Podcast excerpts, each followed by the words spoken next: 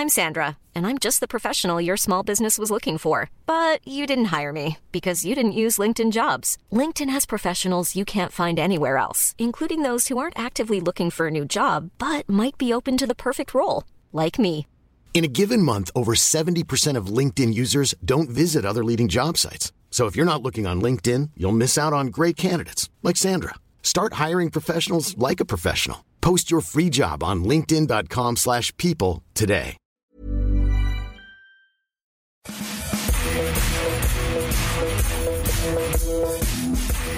Bonjour à tous, bonjour et bienvenue sur le FC Stream Team. Je suis Martin Mosnier, journaliste à Eurosport. Et voici mon chef. C'est pas seulement mon chef, c'est mon maître à penser.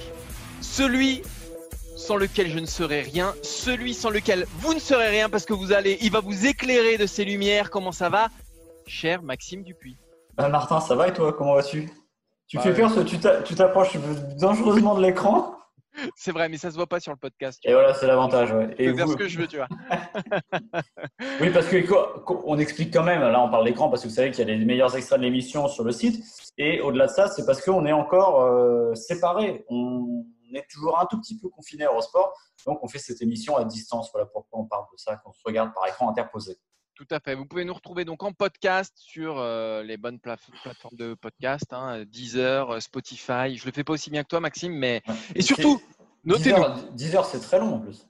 C'est vrai que c'est très long. Surtout, notez-nous, mettez des notes, commentez, et ça fera plaisir à Maxime qui a besoin d'amour. Euh, Ouais. il voit pas grand monde pendant le confinement. Il est un peu tout seul dans sa campagne là-haut, donc euh, envoyez-lui, envoyez-lui de l'amour, tout simplement. Maxime, trois sujets aujourd'hui, Quatre. Euh, quatre sujets Quatre exactement. Ouais, parce qu'il y en avait un qui n'était pas prévu, c'est d'ailleurs lequel- celui par lequel on va commencer, c'est évidemment euh, Mourad Boudjelal et l'OM. Vous n'êtes pas sans savoir, j'imagine, que une petite bombinette est tombée ce matin sur un éventuel rachat de l'Olympique de Marseille par un fonds qui viendrait du Moyen-Orient et qui serait incarné par Mourad Boudjelal. Mais on s'est euh, gratté la tête toute la journée parce que cette histoire, elle est, elle est très très compliquée, très très complexe pour le coup.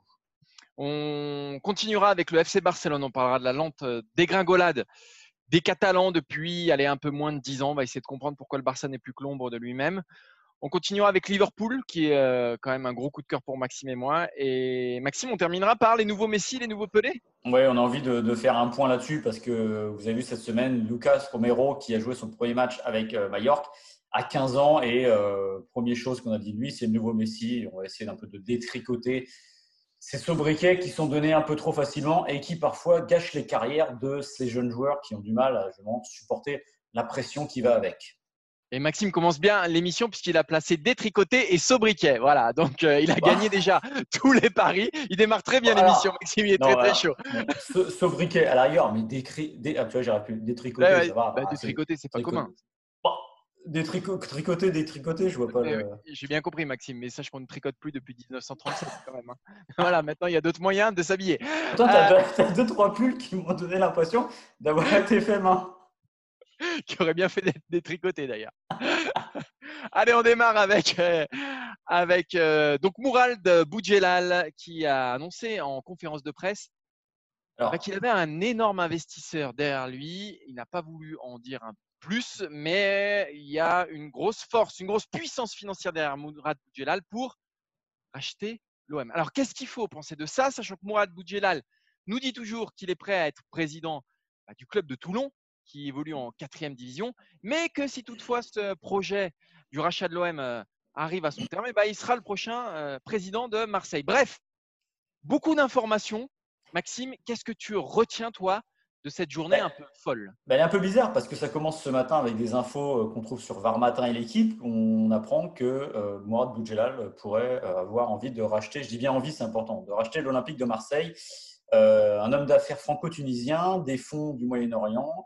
Euh, Var Matin a parlé très vite de sommes hallucinantes. Donc, on de sommes hallucinantes. Imaginez l'état des supporters marseillais quand ils entendent ça, alors que le club est un peu aux abois financièrement. Euh, il y aura une banque privée d'affaires euh, de dimension internationale qui serait mandatée pour contacter Franck McCourt. Alors, on part de ça. Donc déjà, on se dit, bon, euh, Mourad Boudjelal est intéressé par le rachat de l'OM, quelqu'un qui a une envergure comme lui, une personnalité assez marquante, qui a réussi de très grandes choses avec le rugby. Et puis, on avance dans la journée, on se rend compte que c'est pas si clair que ça parce qu'il devait rencontrer Claude Joie qui s'occupe du Sporting Club de Toulon, qui est l'autre club principal qu'il voulait racheter, enfin du moins voulait, euh, dans lequel il voulait s'investir pour devenir président. Et là, on se rend compte que c'est pas très très clair parce que quand il parle du projet marseillais, il parle d'un projet qui lui fait un peu peur c'est de passer de la Nationale 2 à la Ligue 1. Euh, il dit qu'il a le choix entre deux bonnes solutions. En gros, l'une qui est très affective Toulon, l'autre qui est pharaonique, donc c'est l'Olympique de Marseille. Il a envie d'écrire sur une page blanche. Donc, on en arrive à cette fin de journée où on ne comprend pas très bien ce que veut faire Mourad Boudjelal. Ça donne l'impression de quelqu'un qui a le choix entre quelque chose pour le cœur et on lui propose un truc plus gros et il se dit c'est peut-être un peu gros. Et moi, ce que j'ai retenu de ça, c'est comme si j'avais l'impression que finalement Mourad Boudjelal faisait un petit peu pression sur Toulon en disant les gars, attention, j'ai une très grosse offre. Si vous ne faites pas confiance avec vous à Toulon pour euh, Sporting Club de Toulon, bah, j'irai à Marseille. Moi, c'est ça que j'ai retenu pour le coup. Et c'est très difficile pour le coup à voir clair dans ce que Mourad Boudjelal a envie de faire finalement. Oui, il s'est pas montré effectivement euh, très clair. Il a gardé euh, beaucoup de secrets. On ne connaît pas encore l'identité bah, du repreneur qui se cache derrière Mourad Boudjelal. Il a dit qu'il dévoilerait son identité assez vite. Malgré tout, c'est vrai que c'est assez opaque parce qu'il y a cette histoire. En fait, Mourad Boudjelal, c'est Figaro qui nous annonce ça. Il est président de Toulon, du, Sporting Club de Toulon, mais il a une clause suspensive. Depuis aujourd'hui, depuis vendredi. Depuis aujourd'hui. Donc, c'est-à-dire que si le, rachat de l'OM avec euh, voilà tout, tout ce qu'il y a derrière Mourad Boudjelal arrive euh, et officialisé, bah, il est plus président du Sporting Club de Toulon. Donc c'est quelque chose d'assez, effectivement, d'assez étrange, d'assez inédit. Ça colle bien aussi au personnage de Mourad Boudjelal malgré tout, parce que lui, il est, voilà, lui, il casse les codes. Euh, finalement, il, emprunte des chemins qui n'ont jamais été empruntés avant. Malgré tout, oui, ça, pose un voile assez, assez obscur.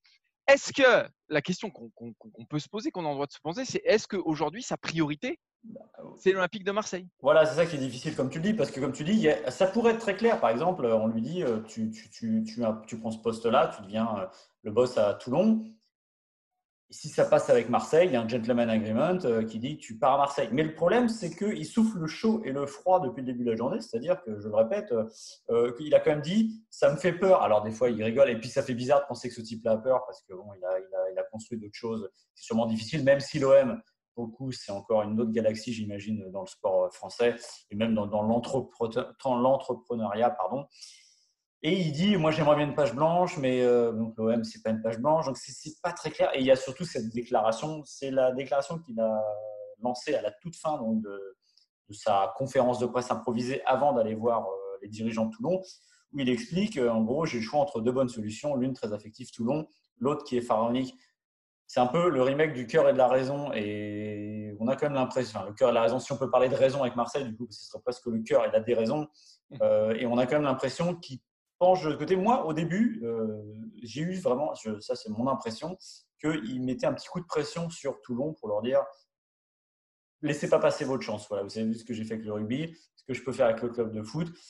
Donc voilà, c'est difficile d'y voir plus clair. Après, ce qui est marrant d'un autre côté, c'est qu'on a des précisions sur ce qui pourrait amener. Le Figaro révélait que euh, l'homme d'affaires, d'ailleurs, cet homme d'affaires franco-tunisien, a priori, l'Élysée connaît désormais son identité, puisque l'Élysée a envoyé un SMS à Boudjelal et, euh, a répondu. Donc l'Élysée est très intéressant par sujet, parce que souvenez-vous que si Nicolas Sarkozy était supporter du Paris Saint-Germain et que ça avait aidé le Qatar à arriver, bah, aujourd'hui, j'allais dire le pensionnaire, le locataire de l'Élysée s'appelle Emmanuel Macron, et pour le coup, il est supporter de l'Olympique de Marseille. Donc il y, a, une rivalité aussi assez drôle, hein, c'est un parallèle euh, là-dessus. Donc ce qu'on sait aussi, c'est que ce fonds apporterait 700 millions d'euros qui se découperaient euh, d'une la manière suivante. En gros, il y aurait 300 millions pour McCourt, prendre le club, 200 millions pour éponger les dettes et remettre à flot, et 200 millions pour investir. Et 200 millions pour investir, ça fait beaucoup pour acheter une maison, mais ça fait pas beaucoup pour euh, espérer être sur les sommets du football européen, Martin. C'est vrai, surtout que ce, que nous dit le Figaro aussi, c'est que ce serait en gros une sorte de consortium euh, bah, étatique euh, de, pays du Golfe qui se liguerait un peu, c'est le soft power en fait, qui se liguerait un mm. peu contre, contre le Qatar et le PSG, donc qui prendrait l'Olympique de Marseille pour contrecarrer l'influence du, Qatar.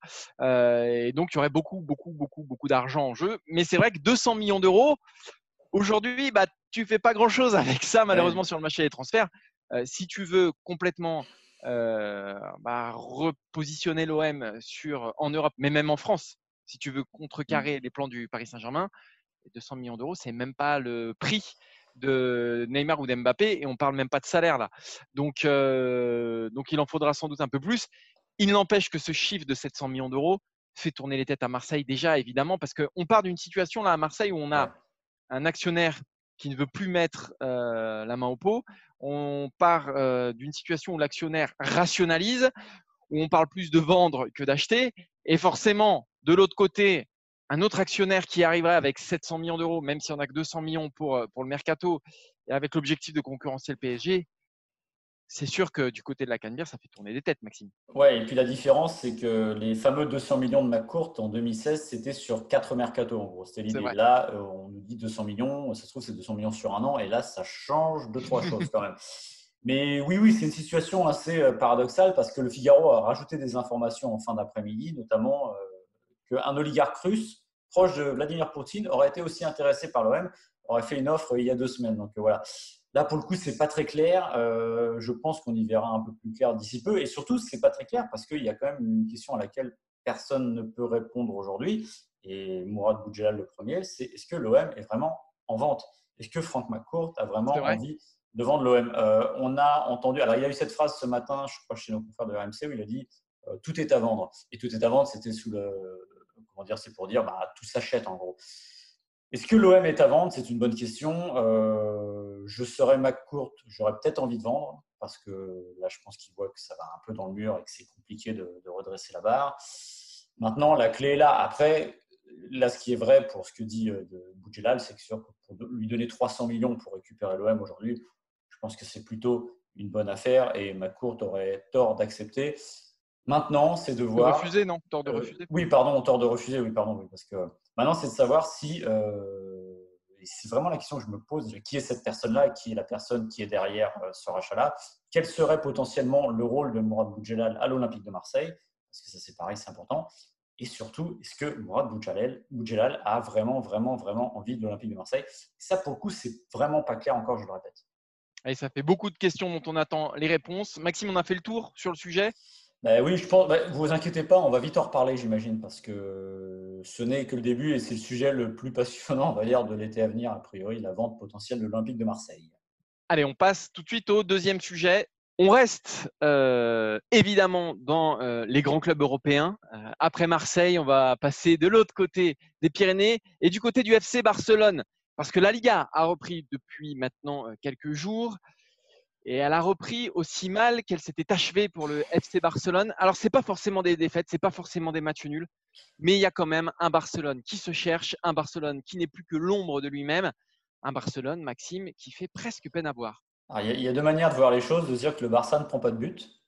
Et il y a aussi euh, l'autre manière, c'est de dire que le FC Barcelone en marque très peu. Et euh, on peut prendre évidemment le dernier exemple en date, qui était le match euh, face à Bilbao au Camp Nou, euh, bah, c'était d'une tristesse absolue. Et comme tu l'as dit, Martin, on retrouve un peu euh, le FC Barcelone tel qu'on l'avait quitté. C'est rassurant et inquiétant en même temps parce que ça prouve que bah, les choses n'ont pas changé et qu'on ne peut pas changer non plus les choses en claquant des doigts ou en mettant les joueurs de côté pendant deux mois, deux mois et demi.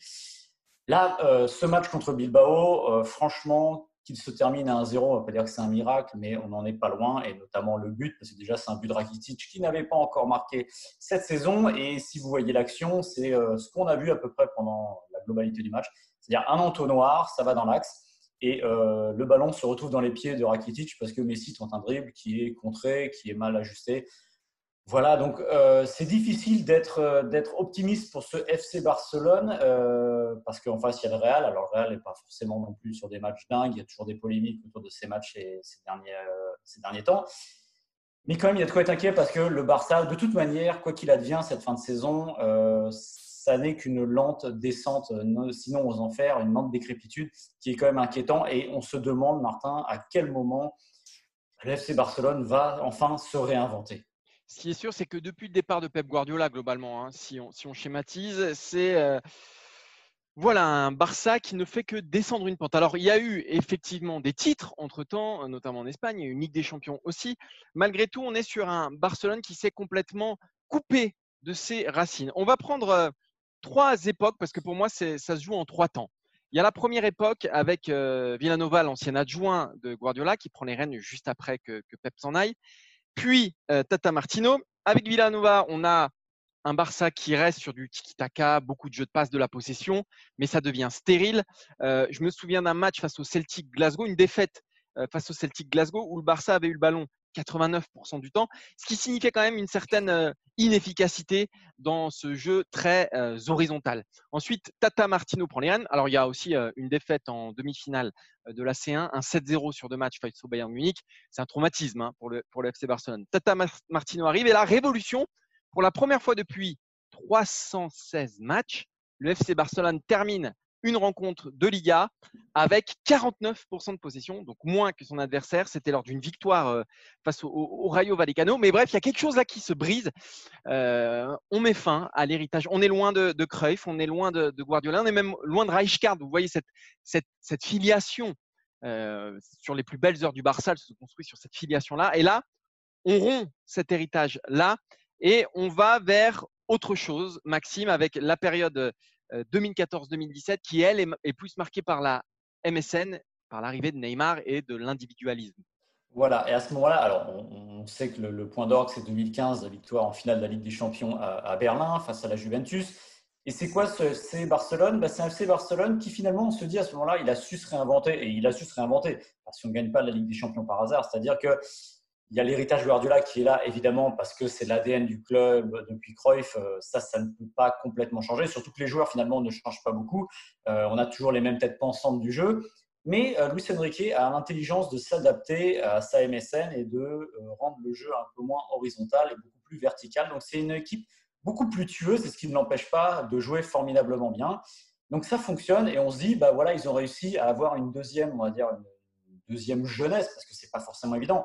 Euh, le FC Barcelone de Guardiola, ça démarre à l'été 2008. On est en 2015 à ce moment-là. 7 ans, c'est énormissime. Et pourtant, il réussit. Et malheureusement, bah, euh, les lendemains vont un peu déchanter parce qu'on sait aussi que la suite, c'est au niveau européen le seul, on va dire, qui compte vraiment et qui est vraiment révélateur. Parce que au niveau de la Liga, que le Barça, euh, j'allais dire, je vais être un peu caricatural, mais il gagne plus de matchs qu'il en perd, bah oui, c'est normal, vu les écarts qu'il y a entre les équipes. Mais au moment du révélateur, il se trouve que c'est le Real Madrid qui met la main sur la Ligue des Champions et ce Barça qui commence à peiner au plus haut niveau européen. Et c'est pas pour rien, Martin. Mais, mais, même dans la, dans la grande période, euh, enfin dans la période où ils ont gagné la Ligue des Champions, etc., il y a quand même deux, trois petits indicateurs qui nous font dire que le Barcelone file pas forcément euh, du, file du mauvais coton. Euh, déjà, il y a beaucoup moins de joueurs qui sortent de la Masia, quasiment plus. Sergio Roberto, c'est un des derniers c'est un arrière droit, donc c'est pas vraiment l'ADN aussi du, club catalan, puis c'est pas l'arrière droit non plus flamboyant. Euh, il y en a qui s'en vont. Thiago Alcantara, ils vendent Thiago Alcantara, ils vendent euh, Fabregas. Et le, centre de gravité du Barcelone qui, de Barcelone qui avant c'était Xavi, Iniesta, Busquets, c'était ce milieu de terrain se déplace vers l'attaque, vers beaucoup plus d'individualisme. Et donc on est moins dans une symphonie, on est plus dans euh, du solo.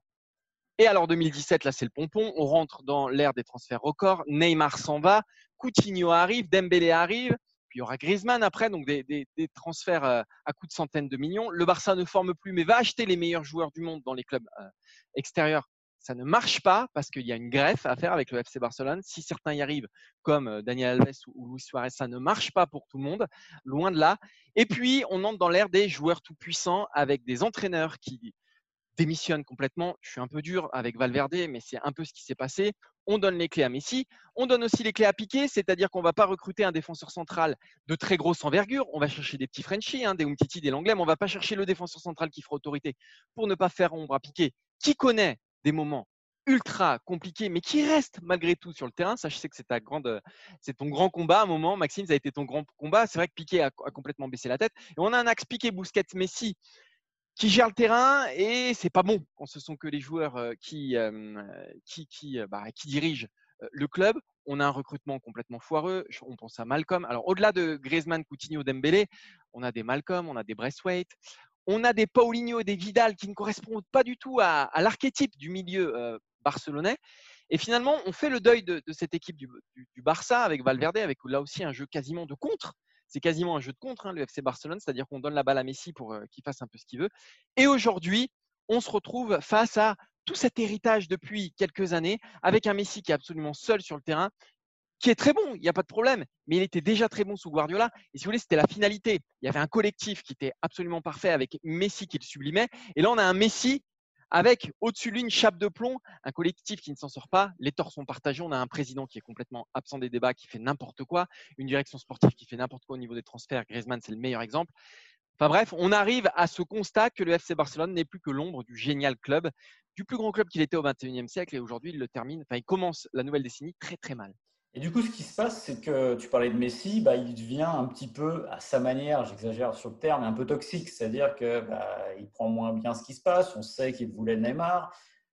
Il a eu Griezmann, ce qui lui allait sans doute bien, mais euh, il n'y avait pas Neymar, donc c'était vraiment le problème. Donc en gros, bah, il s'enfonce un peu dans sa, dire, sa bouderie, sa manière de penser par rapport à une direction, comme tu l'as dit, qui est absente aujourd'hui.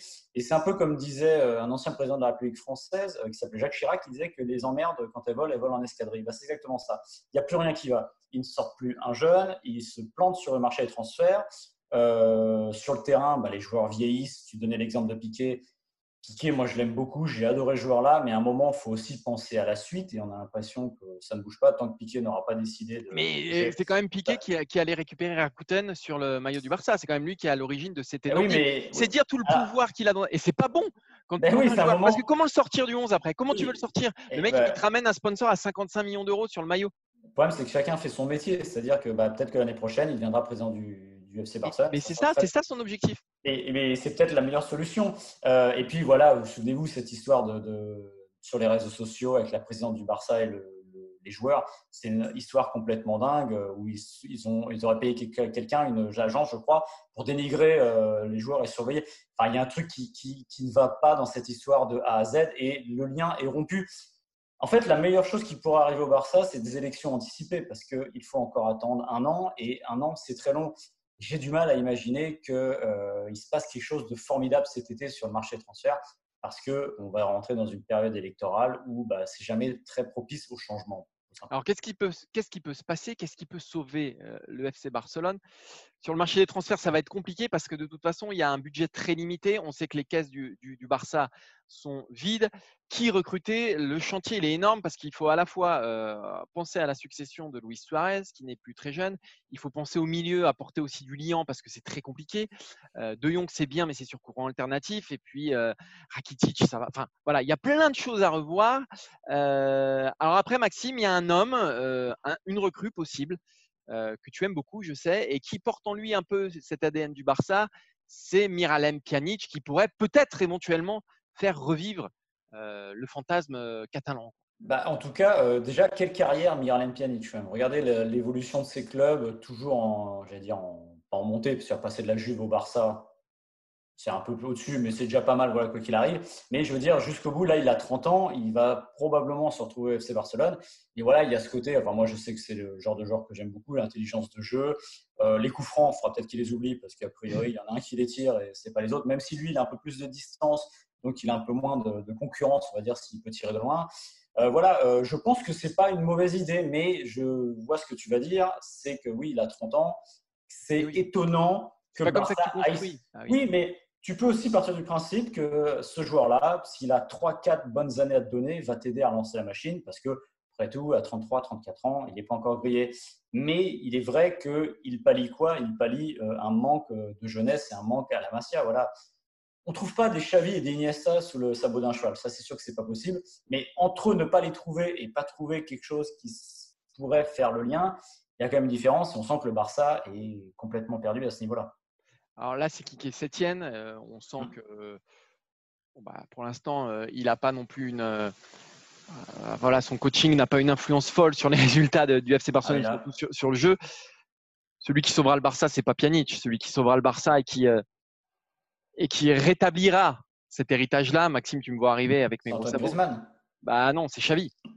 C'est eh Xavi, évidemment. C'est Xavi. Xavi, euh, il y a eu des, il y a eu des, des, des, grosses périodes, des grosses périodes sombres hein, dans l'histoire du Barça et ah il n'y a pas si longtemps. Euh, quand Rijkaard revient, euh, après c'est Guardiola, il y a un fil qui se renoue. Guardiola, c'était la tête du Barça de Cruyff. Xavi, c'était la tête du Barça de Guardiola. Euh, voilà, le, l'héritage, il est là. Et si le Barça veut se sauver, moi, je vois plus que lui. Le problème, c'est que il a refusé la proposition de Bartomeu, ce qui n'est pas forcément une bonne nouvelle. Il attend sans doute qu'il y ait un nouveau président à la tête du, FC Barcelone. Donc, on va peut-être repartir, effectivement, comme tu disais, sur une année compliquée. Une année compliquée. Messi qui va prendre un an, il n'est pas éternel. Succession de Suarez, succession potentielle de Messi dans pas longtemps. Xavi, il faudrait qu'il arrive vite quand même. Ouais, mais comme tu dis, il a peut-être intérêt à attendre un an parce que déjà lui il se forme encore plus. peut-être qu'il se sent prêt, mais bon, après tout, c'est jamais perdu. Euh, a un nouveau président, il arrive avec des hommes frais, des idées fraîches. Et accessoirement, on parlait tout à l'heure de la difficulté du renouvellement du vestiaire du FC Barcelone. Il retrouverait des anciens coéquipiers qui auraient aussi un an de plus.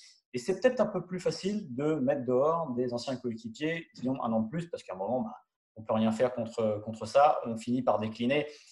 Et c'est aussi ce qui a fait la force, encore une fois, de, Guardiola quand il est arrivé. Alors lui, il n'avait pas de coéquipier parce qu'il était passé bien avant mais il a su mettre dehors des joueurs, euh, Ronaldinho, euh, Eto dans un deuxième temps, mais quand même, ça s'est très tendu dès le début.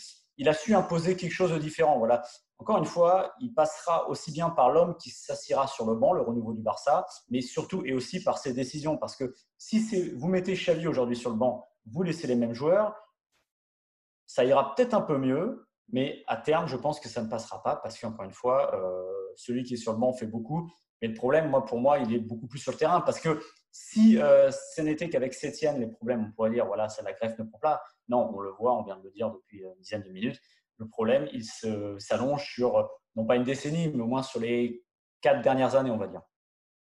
On passe à l'autre sujet, à l'autre grand club européen, Maxime. On ne pouvait pas ne pas évoquer le titre euh, de Liverpool.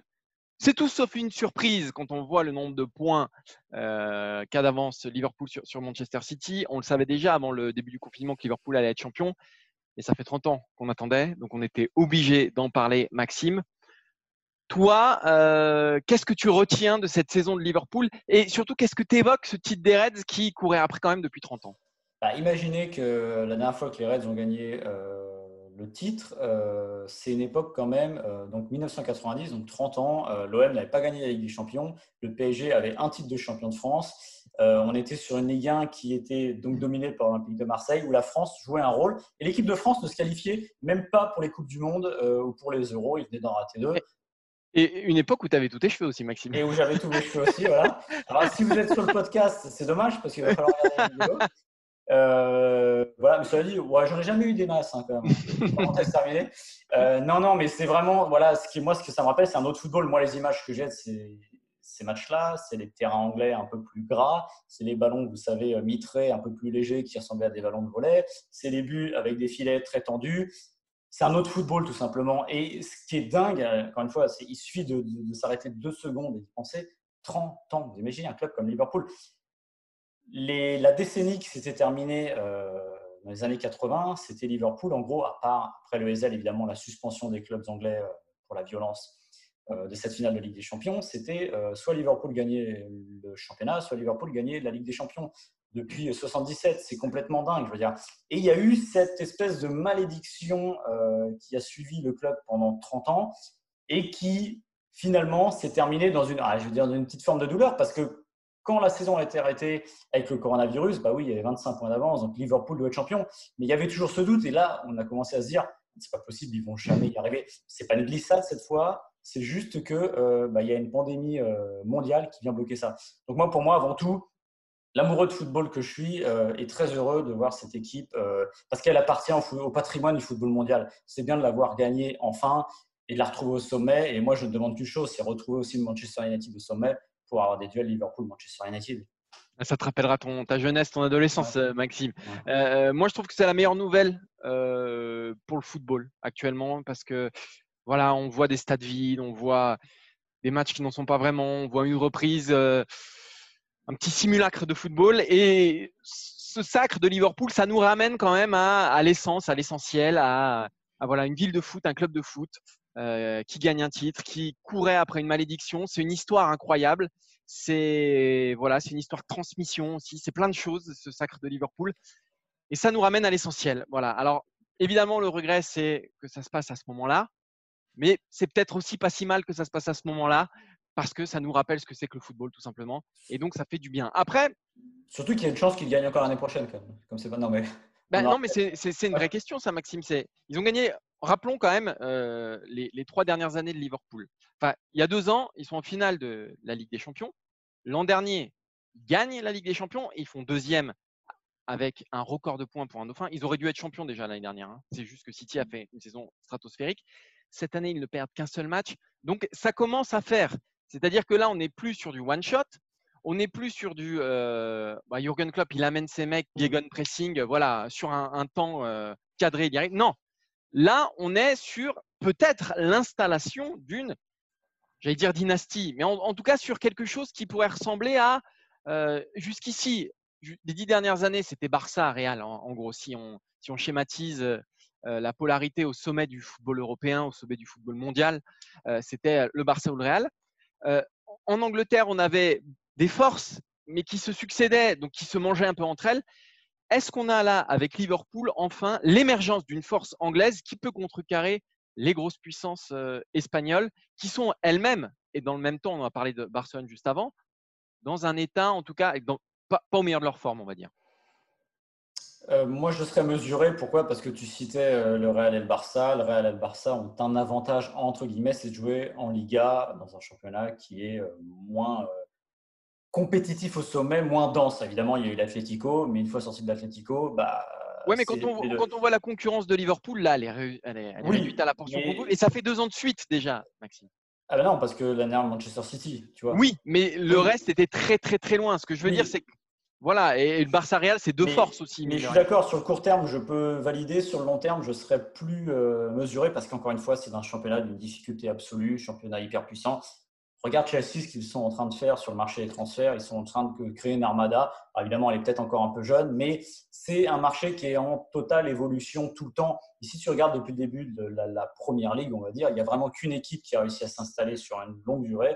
C'était Manchester United. Les autres ont leur ère d'influence. Chelsea l'a eu, Arsenal l'a eu, qui gagnait un titre, euh, je crois que c'était 98, 2002, 2004 ils arrivaient à, entrecouper Manchester. De temps en temps, on a Blackburn, de temps en temps, on a Leicester.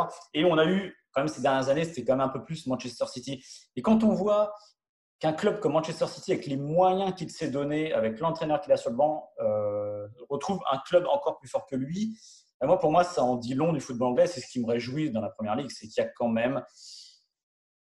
Euh, Liverpool, là, est sacré euh, très tôt. C'est jamais arrivé aussitôt. Voilà, c'est ça que j'aime dans le football anglais, c'est que tu as toujours euh, ce suspense, qu'on le veuille ou non. Et je pense que on continuera à l'avoir. L'année prochaine, je serais étonné que si euh, pardon, Liverpool fasse une saison aussi exceptionnelle parce que là, ça voudrait dire, on ne sait pas combien ils vont finir, mais c'est 97 points. Ça, va être, ça serait quasiment 300 points sur trois saisons.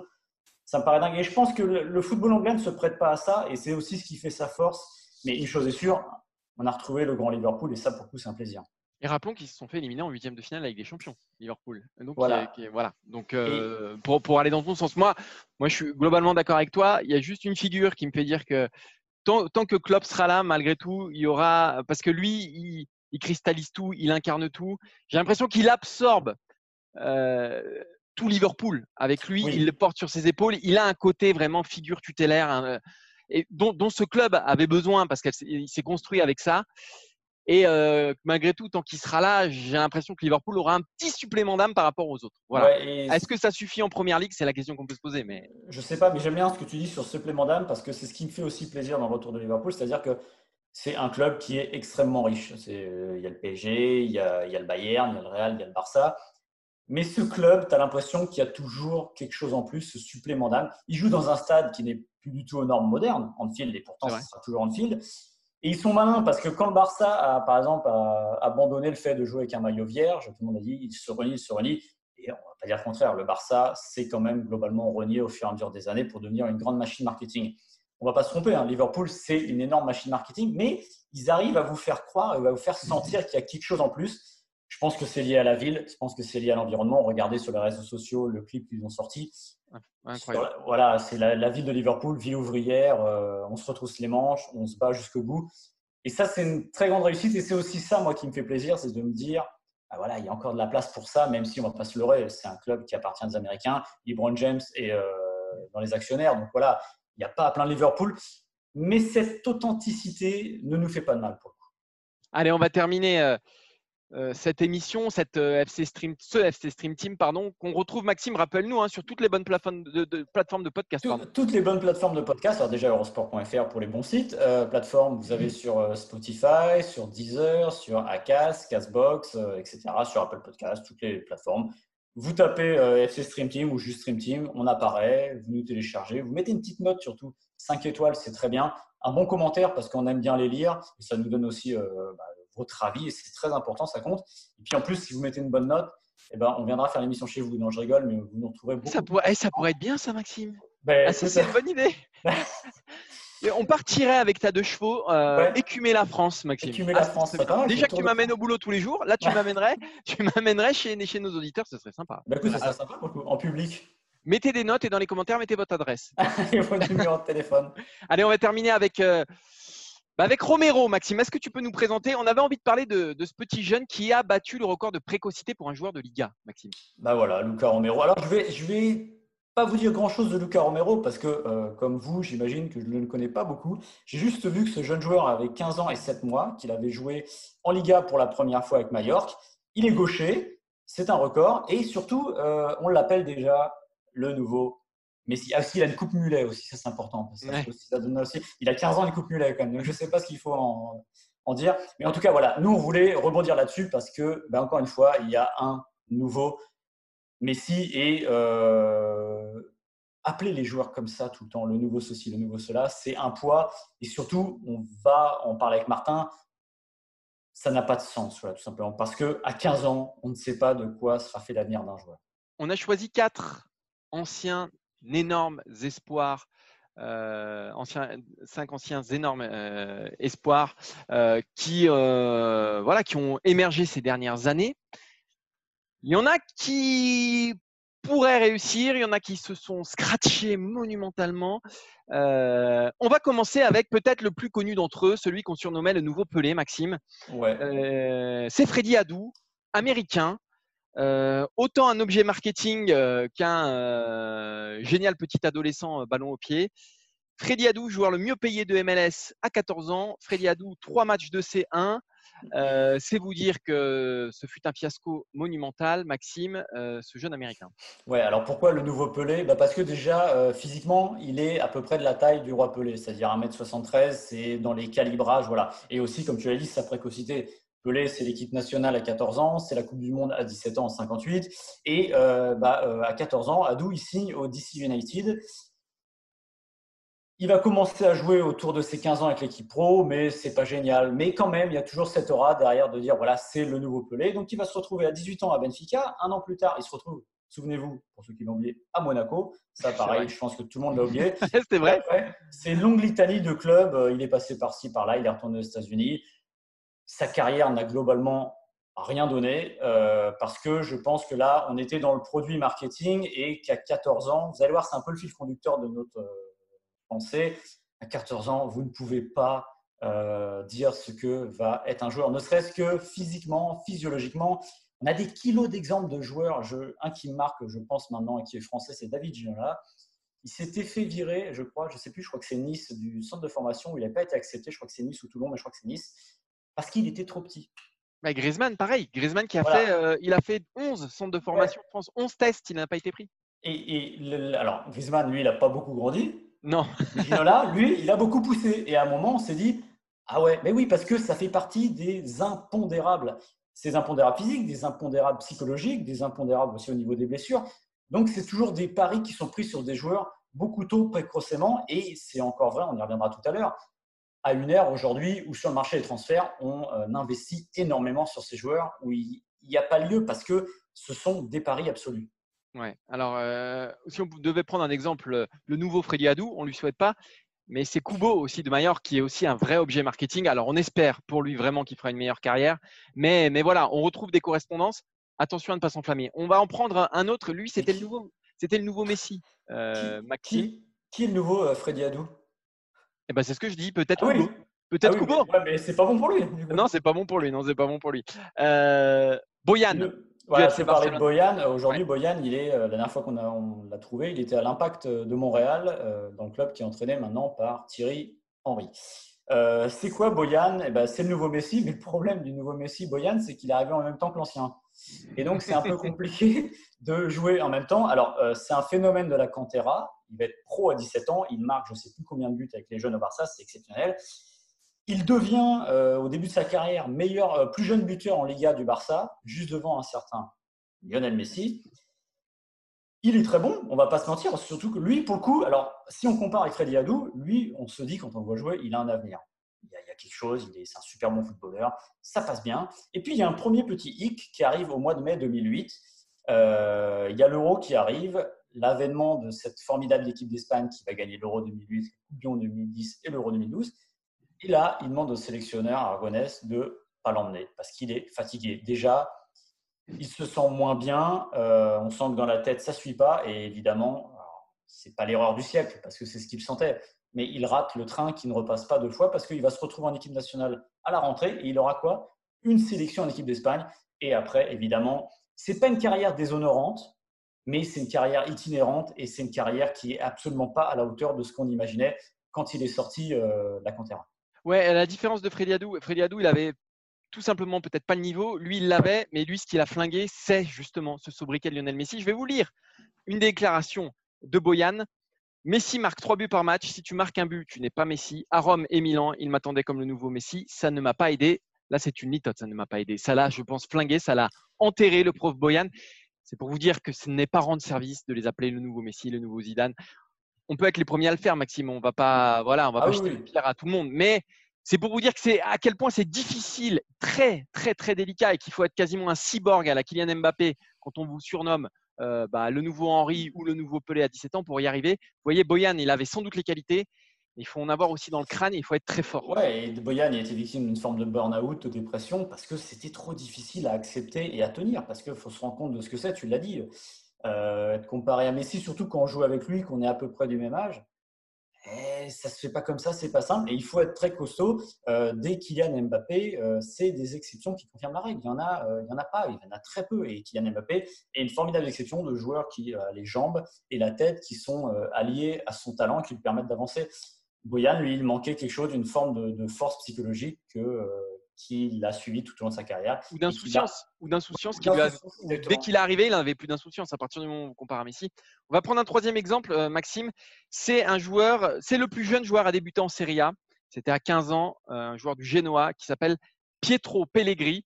Aujourd'hui, euh, il, est, il défend les couleurs de l'AS Monaco. Et depuis, donc en 5 saisons, il a joué 16 matchs. 16 matchs. Depuis qu'il est à Monaco, il y a deux ans, il a joué 6 matchs.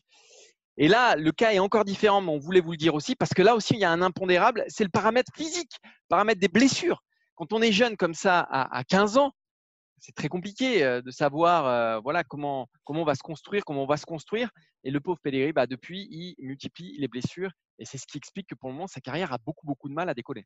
Non, mais en plus, Pellegrini, au-delà des blessures, on pourrait se dire, bon, ben, il a encore le temps. Et oui, évidemment qu'il a encore le temps. Mais c'est le, prix d'achat. Hein. Ouais, c'est le prix d'achat qui est terrible dire, on achète un joueur à cet âge-là à 25 millions. Donc Monaco a pris un pari. Euh, imaginez ce que c'est 25 millions d'euros. Regardez les listes des joueurs qui sont transférés chaque année. Regardez où ça le place. Et vous pariez sur euh, du sable. Alors évidemment qu'il a beaucoup de talent. Euh, ça se voyait tout de suite. Ça se voit. Et puis même physiquement, c'est quand, même quelque chose. Mais il y a cet impondérable des blessures et des joueurs qui ne sont pas encore finis physiquement et dont on n'est pas certain qu'ils vont pouvoir donner la pleine mesure de leur talent une fois adultes. Parce que, encore une fois, ce sont, je vais pas dire des enfants, mais ainsi, ce sont des ados qui sont allés chercher là. Et peut-être que pour certains, on le sait des fois, psychologiquement, on l'a vu avec Boyan, bah, c'est dur à, soutenir d'avoir été acheté 25 millions d'euros, de se dire, bon, bah là, j'arrive à Monaco, euh, si on a mis 25 millions d'euros sur moi, c'est qu'a priori, je suis censé être un cadre, bah, à moi de le prouver, bah, des fois, bah, on n'arrive pas à, joindre les deux bouts pour le coup et de faire en sorte de le devenir euh, ce qu'on attendait de toi. Et on va terminer avec une lueur d'espoir quand même.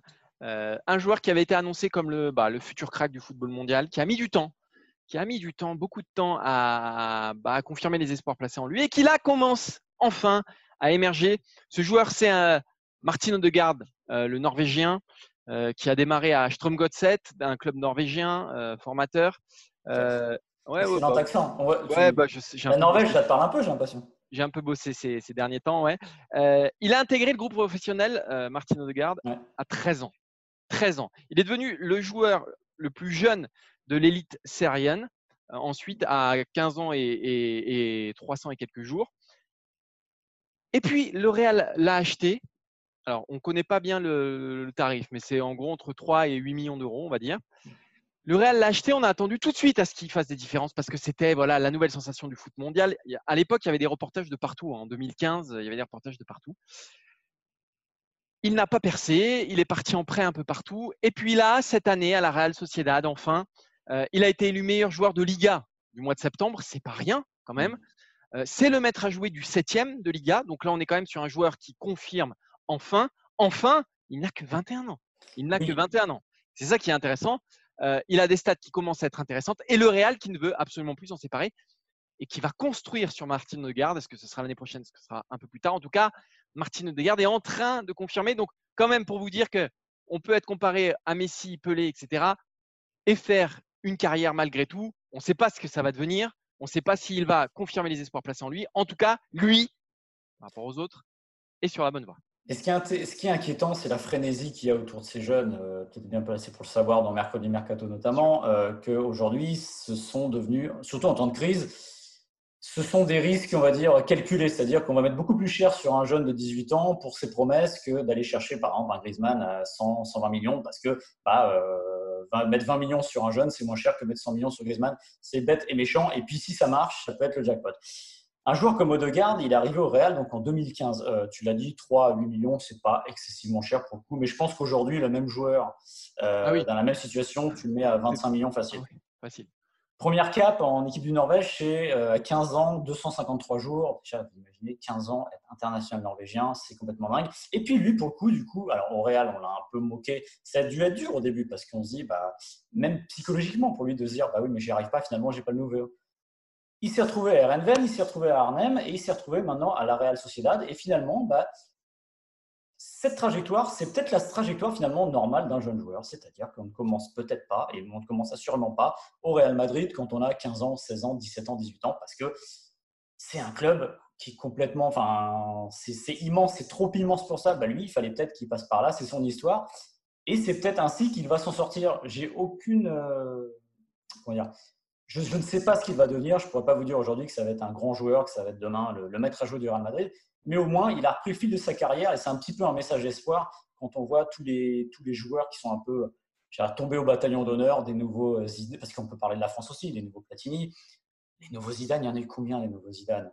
Et s'il y a un truc à garder de ça, c'est que Zidane, quand il est arrivé, ne parlait pas de nouveaux Platini, il parlait de rien du tout. C'était juste Zinedine Zidane. Donc la meilleure chose qu'on peut faire, c'est peut-être le laisser grandir sans les comparer de manière assez aberrante à des joueurs qui existent déjà parce que euh, on voit la pression que ça leur met sur les épaules et que ça n'a pas de sens finalement.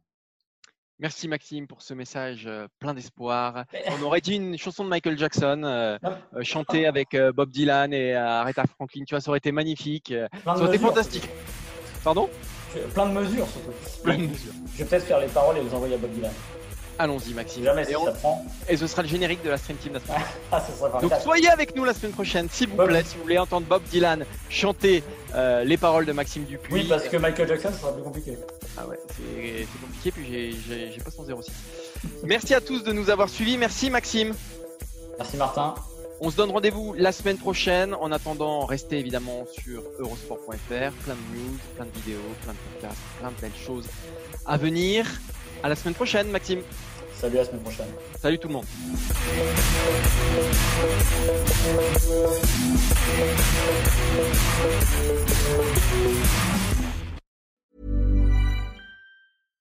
Hi, I'm Daniel, founder of Pretty Litter. Cats and cat owners deserve better than any old-fashioned litter. That's why I teamed up with scientists and veterinarians to create Pretty Litter. Its innovative crystal formula has superior odor control and weighs up to 80% less than clay litter. Pretty Litter even monitors health by changing colors to help detect early signs of potential illness. It's the world's smartest kitty litter. Go to prettylitter.com and use code ACAST for 20% off your first order and a free cat toy. Terms and conditions apply. See site for details.